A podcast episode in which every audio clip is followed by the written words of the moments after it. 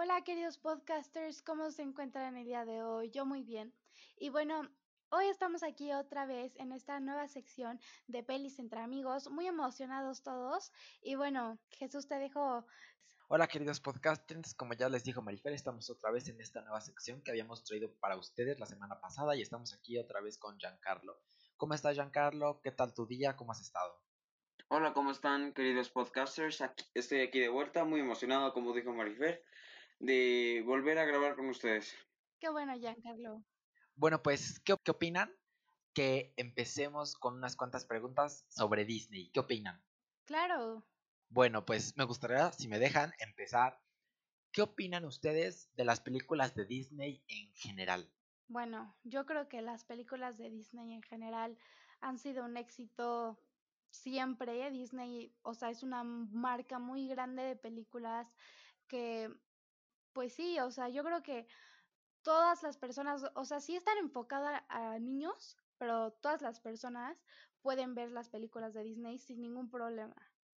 yo te diría dependiendo de qué películas. Por ejemplo, Star Wars empezó siendo una campaña eh, totalmente diferente a Disney, pero cuando se juntó con Disney generó muchísima eh, polémica con sus nuevas películas. Pues sí, tienes toda la razón. Realmente Ah, como dijo Marifer, las películas de Disney pueden ser para cualquier tipo de público, ¿no? Si te gustan las películas de Disney realmente, ¿no? Claro. Y bueno, yo tengo una pregunta. ¿Qué opinan de todo esto versión live action que está haciendo Disney? No de una película en particular, pero de, de la idea. Yo creo que en hacer un live action eh, de las películas animadas es algo muy bueno, pero, este, pero al mismo tiempo es algo que puede salir muy mal. Por ejemplo, lo podemos ver en Mulan. Em, es cambiar totalmente como la película... Es que las películas en general, las películas de Disney animadas, son muy difíciles de pasar a la vida real, a un live action. Entonces, porque es místico y cosas así.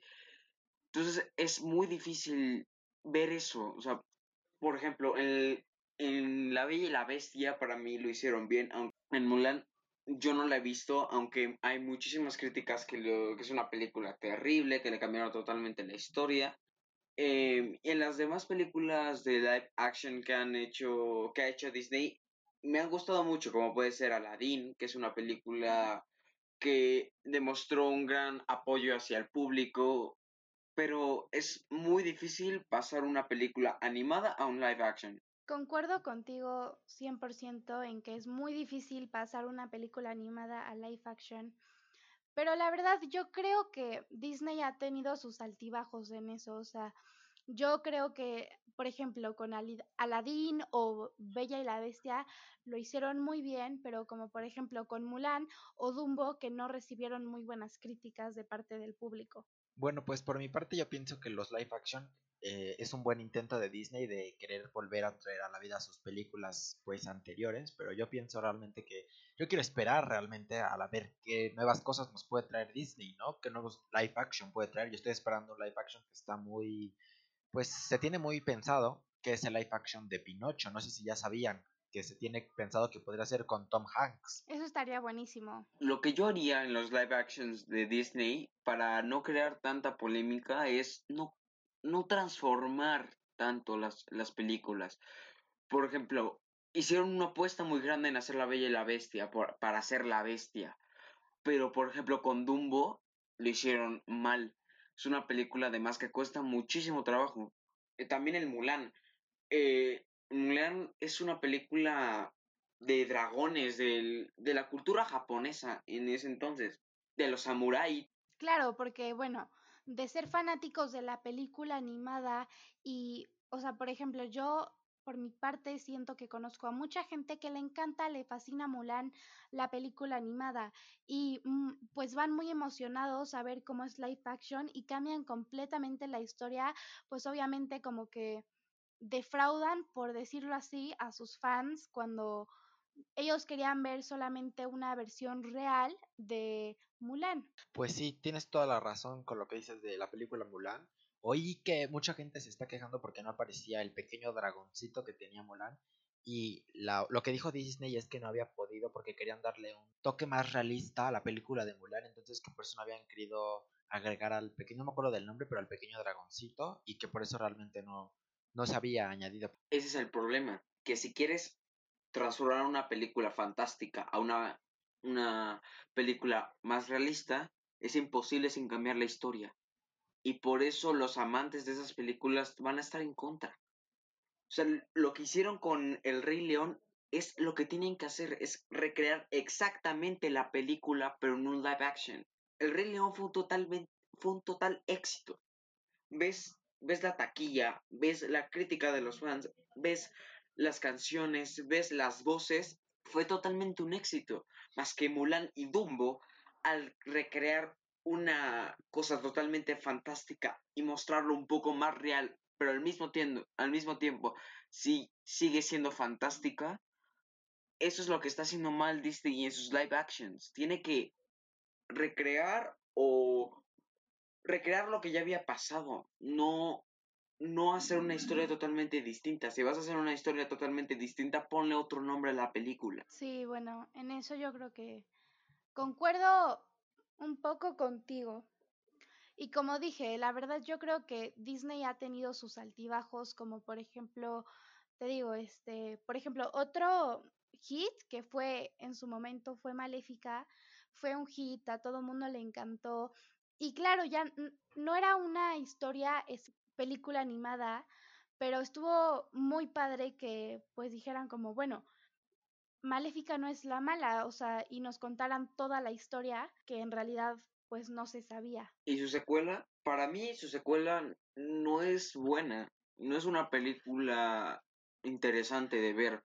Es una... La historia de Maléfica, la primera película, impactó mucho porque te va a un punto de vista distinto.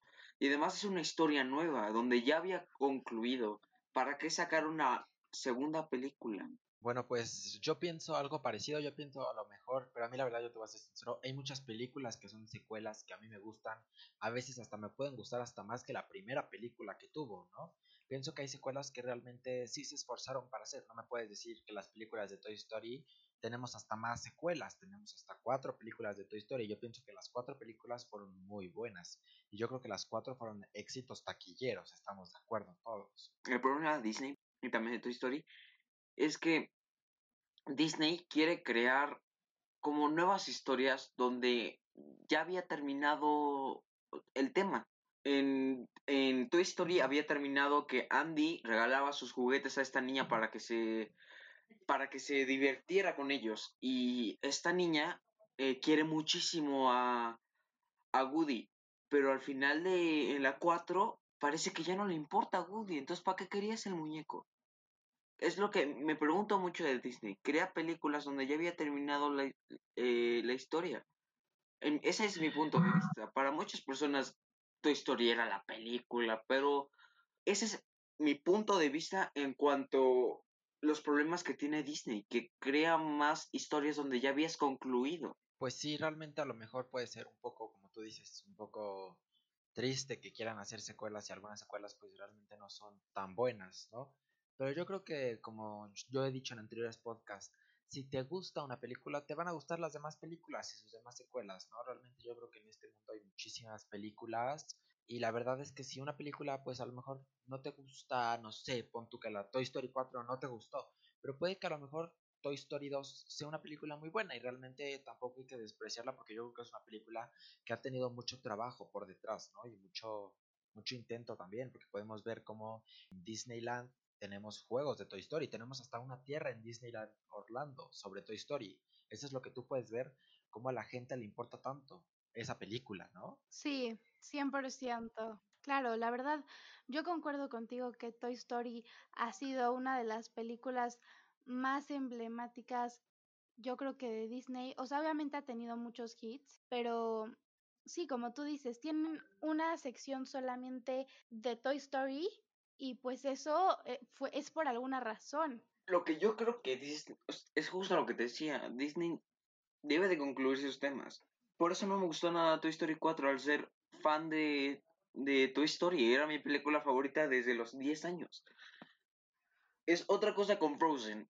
Frozen tiene una película, saca una película espectacular que conmueve a todo un público, crea un nuevo mundo de cómo se ven las películas para, eh, para niños, películas infantiles. Pero saca la 2 y vuelve a pasar lo mismo. No es una película que exprese mucho en mi punto de vista como pasó con la primera. Disney tiene que concluir sus historias. Cuando ya están concluidas no debe de sacar otras. Un ejemplo que es totalmente lo que hicieron, ah, eh, quisieron sacar una nueva historia, aunque no había concluido eh, la historia, es Los Increíbles. Diez años de espera para sacar, para que sacara Los Increíbles 2. Y mucha gente no le gustó por, porque es una copia de la primera.